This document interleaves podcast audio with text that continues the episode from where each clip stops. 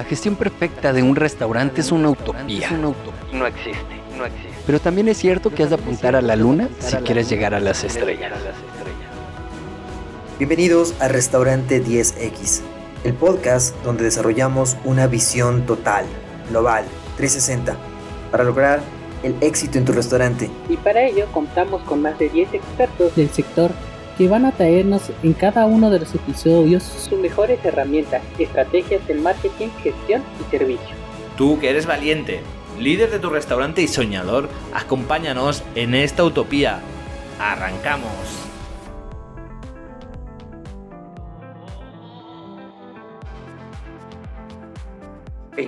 Hola Sergio, ¿cómo estás? Bienvenido.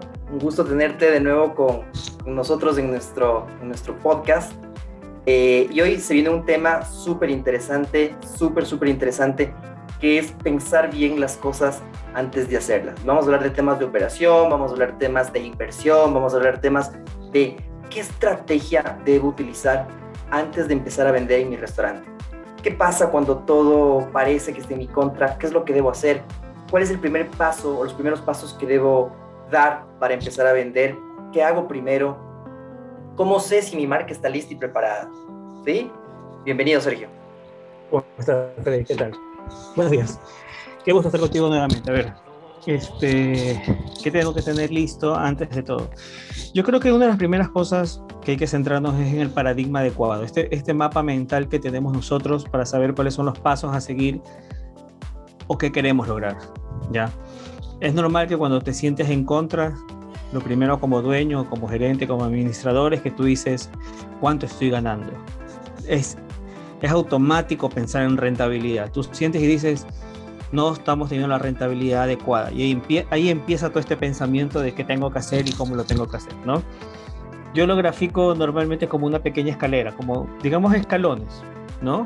El escalón principal o la base son las transacciones, ¿ya?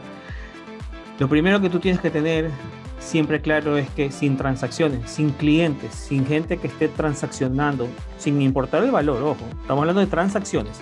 Puede ser una transacción de un centavo como una transacción de un millón de dólares. La base es cantidad de transacciones. ¿Cuántas personas o cuántos clientes tengo yo por hora, por día, por semana, por mes? ¿No? Transacciones. El segundo escalón, ahí viene la pregunta, es ¿cuánto me están comprando en promedio estas personas? No es lo mismo tener 10 transacciones de un dólar que tener 5 transacciones de 100 dólares. ¿No? El, el, factor venta promedio o ticket promedio o average, como lo llamamos en, en terminologías de restaurante, yo diría que es el segundo paso. Y el tercer paso es la rentabilidad. La rentabilidad es la consecuencia de haber hecho una buena gestión en transacciones y una buena gestión en ventas. No significa que todos los que tengan transacciones y ventas son rentables. Por eso te digo que tienes que haber hecho una buena gestión en las transacciones y una buena gestión en las ventas para que la rentabilidad se dé por sí misma. Entonces, lo que pasa normalmente en todos los que administramos, gerenciamos o somos dueños es, tú sientes el golpe más fuerte cuando no tienes la rentabilidad. Ese es el golpe que te, que levanta y te despierta y no te deja dormir. Así como que, ok, ¿qué pasó? No tengo la plata para hacer todo lo que, lo que quiero hacer o pagar lo que tengo que pagar. Entonces, el pensamiento automáticamente va a ser al revés. Tú dices, ¿qué hago para ser más rentable? Mira cómo empiezas al revés, en cambio. Y después dices, ¿qué vendo? Y después, ¿quién viene? ¿O cuánta gente viene? Entonces lo están haciendo al revés. Lo primero que tienen que hacer es centrarse en este paradigma adecuado. Transacciones es lo primero que tienes que buscar. Lo segundo que vas a buscar es, ya que tengo clientes que vienen o que me transaccionan o que me llaman o que me compran por delivery o donde sea, lo segundo que tengo que hacer es, ok, ¿qué estoy vendiendo y cómo lo estoy vendiendo? ¿Y a cuánto lo estoy vendiendo? ¿No? ¿Ya? Entonces, entonces vamos a partir de lo más básico, ¿te parece bien? Llevamos a esta conversación desde la parte más básica. ¿Cómo hago para generar más transacciones? Que es la base de todo. Sin transacciones no tengo ventas y sin ventas no tengo rentabilidad. Entonces, transacciones. Hoy en día, este, las transacciones van a, van a, van a tener muchas, muchos canales, vamos a llamarlos canales. Puedes tener ventas por WhatsApp, ventas por teléfono, ventas por internet, ventas por plataformas de delivery, ventas por eh, drive-thru, ventas por to go, ventas por sitting en el local. Entonces, lo primero que yo recomendaría a todos es analizar cuáles son todas estas variables de generación de transacciones que tengo a mi mano y en cuáles estoy bien o cuáles estoy mal. ¿Ya? Pero viéndolo desde el punto de vista del cliente. Desde el cliente, o sea, ¿por qué la gente no me compra por Uber? ¿Por qué la gente no me compra por To Go? ¿Por qué la gente no me compra por Drive-Thru? ¿Por qué la gente no viene a, comer a mi restaurante? Porque no tengo transacciones. Y enfocar la pregunta siempre en un marco general, pero irla hilando fino, en específico. Si somos un poquito un restaurante que ya tiene más tiempo y tenemos data, es mucho más fácil entender a través de la data en dónde estoy bajando o en dónde estoy subiendo las transacciones. ¿no? Y si no tengo esa data, pues invitar a todos los que están escuchando esto que lo empiecen a tener. La data de la transacción es algo que mientras más polido lo tengas, más te va a servir. Entonces, ir analizando cada canal o cada, o cada vía por la cual yo puedo transaccionar y empezar a analizar si estoy subiendo, estoy bajando, ¿no? Pues algo muy normal que ha pasado en esta época de confinamientos y de pandemia es que pues los deliveries han subido en transacciones, ¿no? Y evidentemente han bajado la gente en los locales. Eso es algo que seguramente le ha pasado a todo el mundo, ¿no? Pero yéndonos a hilar más fino es, ok, la gente me transacciona, yo tengo delivery, listo. ¿Cuántas, ¿Cuántas formas de delivery tengo? Tengo propio, tengo WhatsApp, tengo teléfono, tengo un call center, tengo Uber, Rapid, Globo, Pedidos Ya. O sea, ¿cuántas plataformas tengo? Y mira que hace tres semanas atrás, acá en el país, Ecuador, hay una plataforma propia de Ecuador. ¿Ya? Hay una plataforma propia que se llama Super Easy, que viene a ser una especie de Uber, pero es netamente ecuatoriana, hecha por ecuatorianos y, administrada por ecuatorianos. Y no está en otro país, hasta donde yo lo sé, solamente en Ecuador. Y había un restaurante que, con el que conversábamos que no había visto la opción de entrar a esta plataforma. Y cuando se puso a analizar este tema de transacciones, llegamos a la conclusión de, oye, bueno, mientras más vías tengas de transaccionar, pues las probabilidades de que tus transacciones suban son más. Si tus transacciones suben, pues vas a vender y si tu venta sube, pues la idea es que seas más rentable. Bueno, para no alargarte la historia, esta, esta marca que es, digamos, la más floja en temas de, agregadores, le está rindiendo dos mil dólares mensuales. Entonces, digamos que a nadie le viene mal un rendimiento adicional de dos mil dólares en un restaurante, en un punto de venta, ¿no? Entonces, ¿Qué mensaje te da esto? Que si tú comienzas a analizar bien todas las formas en las que puedes transaccionar y empiezas a analizar diferentes estrategias para cada una o empiezas a habilitarte en cada una y comienzas a analizar tu competencia. Yo tengo cinco canales para los cuales la gente puede comprarme y mi competencia tiene 10. Entonces, tengo que tener más canales, tengo que abrirme más al público, ¿no? Y analizar nuevamente por qué no me estás comprando no me estás comprando porque no estoy disponible, no me estás comprando porque estoy teniendo un mal servicio, no me estás comprando porque cuando vienes a mi local tengo pocas sillas y pocas mesas o porque no tengo parqueadero. Entonces, ¿por qué o en qué momentos del día estoy cayendo en mis transacciones? ¿No? Yo diría que esa es la primera, yo diría que es la base de todo, ¿no? Y muchas veces te vas a encontrar no, dependiendo mucho también la cultura, nuevamente las situaciones de confinamiento, ¿no? Pero llevando a un lado, aparte de esto que es algo que viene a ser algo fuera de lo común, en términos generales, la gran mayoría de veces, pregúntate tú como cliente, ¿no? ¿Por qué yo voy más o por qué yo compro más veces en un lugar y menos en otro? Normalmente, ¿por qué es? Normalmente puede ser, por ejemplo, conveniencias. La, típica, por ejemplo, de, de gasolineras, ¿cierto? Eh, tú siempre estás con el tiempo y jamás dices, bueno, el día de mañana o la, próxima semana, el día miércoles a las 3 de la tarde voy a ir a pasar viendo gasolina. Sino que normalmente ves la pluma donde está y ya pues. O, o, en la mañana porque está cerca de tu casa o de regreso del trabajo porque está en el camino. Pero es una pelea dura la que hacen las gasolineras por, por ganar esa conveniencia. Sí, claro. Imagínate, tienes toda la razón. Una conveniencia que tiene que ver con, en el ejemplo de las gasolineras, que también aplican restaurantes, tiene que ver con la disponibilidad.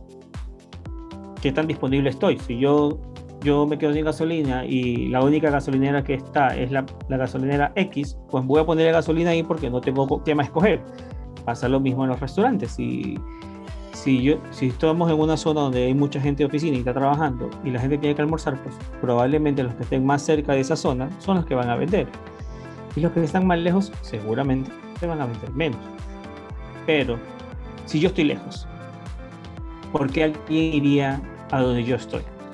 ¿No? Y esto es uno de los temas de los que conversábamos hace poco con una chica de marketing, ¿no? Es porque no estoy ofreciendo algo que los invite a que vengan. En este ejemplo específico, cuando estamos un poco alejados, nosotros hablábamos del tema de qué tan conveniente sería que esta persona pudiese llamarnos o escribirnos para decirnos, hola Sergio, te cuento que quiero comer con ustedes, salgo en cinco minutos y quiero comerme X, Y y Z. Ténganmelo listo, por favor. Entonces, qué chévere ya yo me estoy ahorrando el tiempo de que me tomen la orden en el restaurante, de hacer una fila, de esperar que me lo preparen. Si yo ya sé que voy a almorzar en 15 minutos y me gusta el restaurante de Freddy, lo, y Freddy de alguna manera me comunica que te puedo pedir por adelantado o anticipado, sin ningún problema. Cuando te digo sin ningún problema, me refiero a sin ninguna limitante. ¿Qué son limitantes? Limitantes es, ah, listo, pero necesito su número de tarjeta de crédito para cobrar el pedido. No, nada que ver ay no, pero necesito que usted esté registrado. No, tampoco. Es, te llamo y me lo tienes listo o pre-listo. O sea que yo llego y cumples la promesa de, me adelantaste todo, como a mi tiempo y me puedo ir tranquilo. ¿Ya? Entonces, tienes que ponerte a pensar culturalmente y regionalmente desde donde estemos en qué están queriendo nuestros clientes, qué están necesitando para tener más veces visitas de ellos. Y llámense en visitas, no solamente las físicas, visitas en internet, visitas por teléfono, visitas por WhatsApp, o sea, llamémoslo qué necesitan ellos para que cada vez quieran regresar al medio que sea que le estemos apuntando, ¿no? Y siempre va a tener que ver con el nivel de experiencia, ¿ya? Con el nivel de, de, experiencia. Y el nivel de experiencia va dependiendo la forma o, o el vínculo que estamos teniendo, si es tecnológico, pues que la, página web sea rápida, que el menú se cargue rápido, que cuando yo ingreso mi forma de pago no se quede procesando el pago una eternidad, ¿no? Y mira, mira que estas son, son detalles, detalles, pero son cosas súper importantes. Eh, analizábamos con un amigo la compra y venta de criptomonedas, ¿ya? y la compra promedio de criptomonedas te demora 17 segundos en hacerse efectiva. 17 segundos.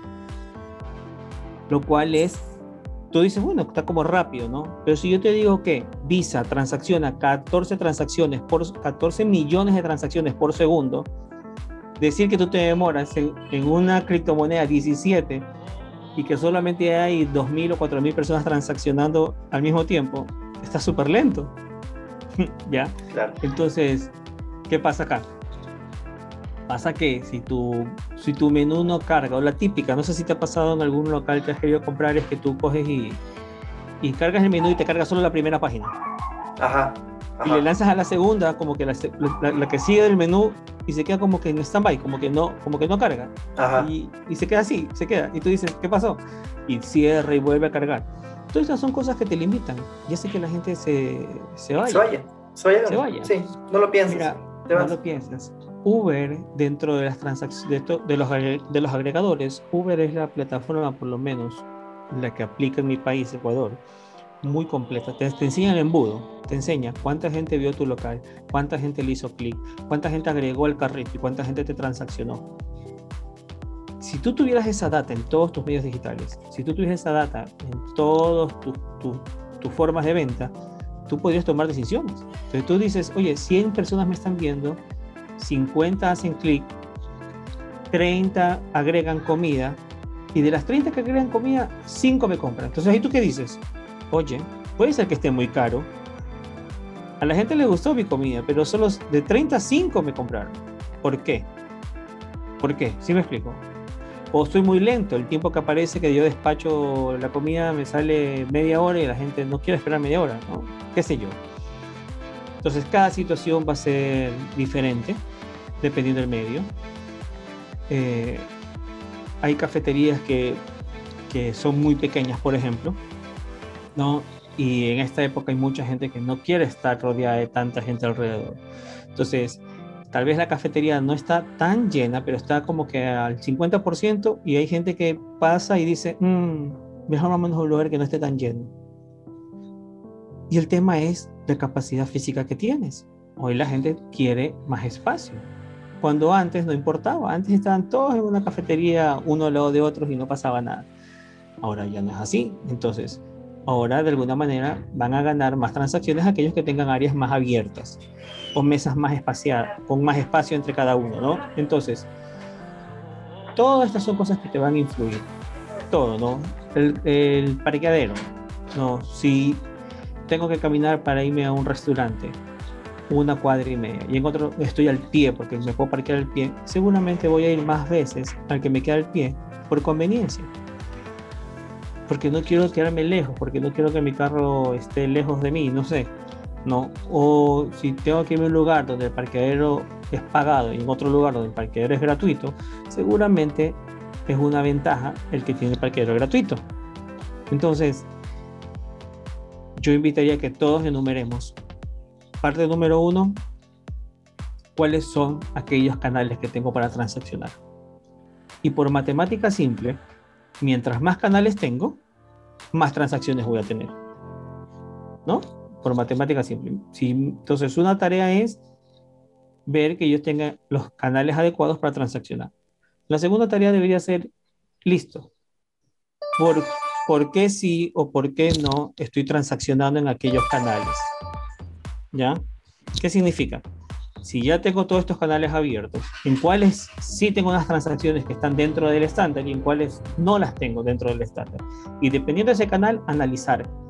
Y mientras más data tenga para analizar, como te hacía este, esta explicación del embudo, donde cuántos me ven, cuántos se acercan, cuántos, cuántos agregan al carrito y cuántos terminan comprando, intentar hacer lo mismo, ¿no? Cuánta gente camina al frente de mi restaurante y cuánta gente se mete a mi restaurante, ¿no? Y de los que se meten, cuánta gente sale del restaurante sin comprar. Porque ya entraste, ¿por qué sales? ¿Qué está pasando? ¿No te gustó la música? ¿No te gustó el ambiente? ¿No te gustó que no haya mucho espacio? ¿No te gustó la atención? ¿No te gustaron los precios? ¿No te gustó el menú? ¿Qué, qué pasó? ¿No? ¿Qué no estamos haciendo correctamente? Que es una oportunidad de mejora, ¿no? Entonces, como te digo, hay muchos, muchas, muchas variables pero tratando de, hacer un pequeño, un pequeño resumen es, pongámonos el paradigma correcto, transacciones, y luego de que tengo transacciones me enfoco en aumentar esa venta promedio por cada transacción, y luego de que me enfoco en tener ya transacciones y venta promedio, enfocarme en cómo soy más rentable, cómo genero mayor ganancia con las transacciones y ventas que ya tengo, sin dejar de tener un enfoque en crecer transacciones y ventas. ¿Ya? Y uno puede armar un cuadrito, Freddy. Ojo, tú puedes enlistar, y esto es un ejercicio que los invito a que lo hagan, ¿no? Enlista las cinco cosas que quieres hacer, las diez cosas o las dos cosas que quieres hacer, ¿no? Enlista. Entonces quiero hacer uno, dos, tres, cuatro, cinco. Quiero hacer estas cinco cosas. Y a la derecha pon, ¿cómo influye esto en mis transacciones?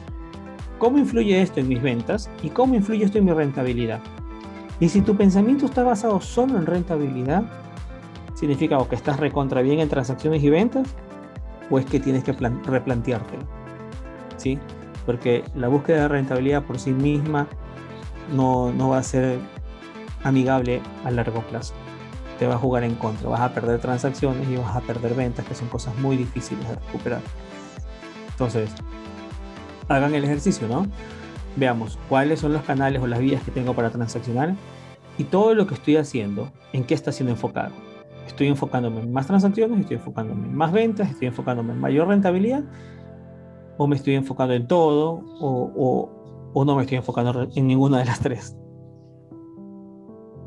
Muy bien, muy bien, Sergio, excelente. Me encantó eh, la parte de, volvemos a topar muchos temas de omnicanalidad, ¿no es cierto? Que es estar en todos los canales y mejorarlos los que ya tenemos o inclusive prescindir de los que en realidad no nos estén dando los, resultados que queremos ya después de haber hecho un, verdadero ejercicio como el que tú nos planteaste. Y también, claro, o sea, encontrar estos KPIs, estos indicadores clave, que no necesariamente debemos empezar por el tema eh, ventas o por el tema de rentabilidad, sino que ir un paso, dos pasos más atrás y empezar a ver transacciones, que es la base. Entonces, ya con estas transacciones, pues nos van a permitir eh, cuando ya tengamos, ahora sí vamos a sacarle más provecho a toda la gente que sí está comprando, haciendo un, unas, un upselling, un cross-selling, comenzar a venderles más. Y luego ver y ajustar, ¿no es cierto?, en temas que eh, le encanta, por ejemplo, a John, que es de nuestro equipo, que es el tema de ahora revisa tus costos. Porque puede ser que estés vendiendo mucho, que tengas muchas transacciones, pero asimismo mm, se te está yendo también todo, todo toda la ganancia y entonces ya no eres rentable. Entonces, eh, me encanta este enfoque de estos tres pilares y, con cada uno con eh, un orden de prelación, es decir, primero lo primero, ¿no es cierto? Poner primero las transacciones y después ir avanzando de forma ordenada. Ok, te agradezco muchísimo y pues eh, estás también cordial invitado para, para la próxima sesión que vamos a tener. te esperamos ver también en estas semanas en, Clubhouse, donde estamos creciendo cada, cada día, poco a poco. Ahí cada vez nos encontramos con personas que les encanta eh, todo todos los temas de restaurantes, especialmente la parte de gestión, administración. Y pues como sabes, a mí me encanta el marketing, así que te espero y, y nos, vemos, nos vemos pronto también en Clubhouse. Gracias, Freddy. Estaremos ahí por Clubhouse conectando. Te mando un abrazo fuerte a la distancia. Gracias, nos vemos. Bye.